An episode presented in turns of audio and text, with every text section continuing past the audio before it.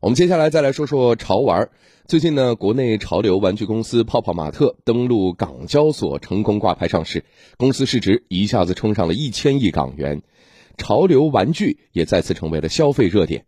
其实，在我们苏州，潮玩行业也正在异军突起，部分原创企业研发的多种产品不仅热销国内，还畅销东南亚，甚至已经卖到了欧美。我们来听广电全媒体记者文良的报道。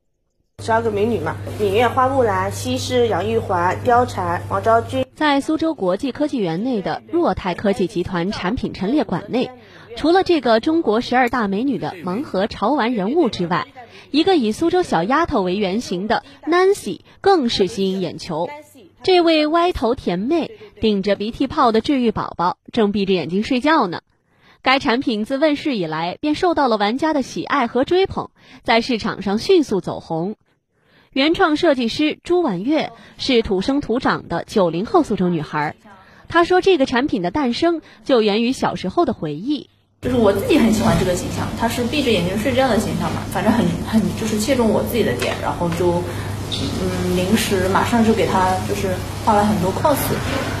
然后后来好像就是越画越好，越画越好。此后一发不可收拾，基于古风的 Nancy 系列、今夕何夕、林深不知处。成语子说等产品纷纷出炉，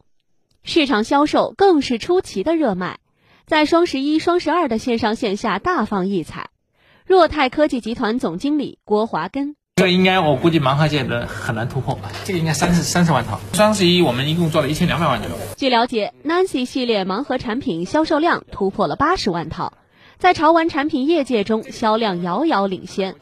近日结束的江苏省二零二零年优秀版权作品产业转化重点培育项目遴选活动中，Nancy 二零二零新年限量款等五件原创作品入选。朱婉月比较俏皮一点，就是和一些花卉呀，然后一些小精灵，就是小动物相关的，这个是卖的最好的一代，就是已经卖了一年多了，但还是就是表现力还蛮强的。据了解，若泰科技集团是苏州工业园区一家专业从事文化创意产品设计、生产与销售的新型文创企业。公司秉持专注原创的设计理念，经过十余年的发展，旗下成立四大品牌，产品涉及 DIY 文创、IP 潮玩、汉服、儿童玩具、宠物等多个维度。总经理郭华根介绍。公司的产品除了畅销大陆地区之外，已经打入日韩、港澳台等东南亚地区，并通过亚马逊等线上平台销售到欧美市场。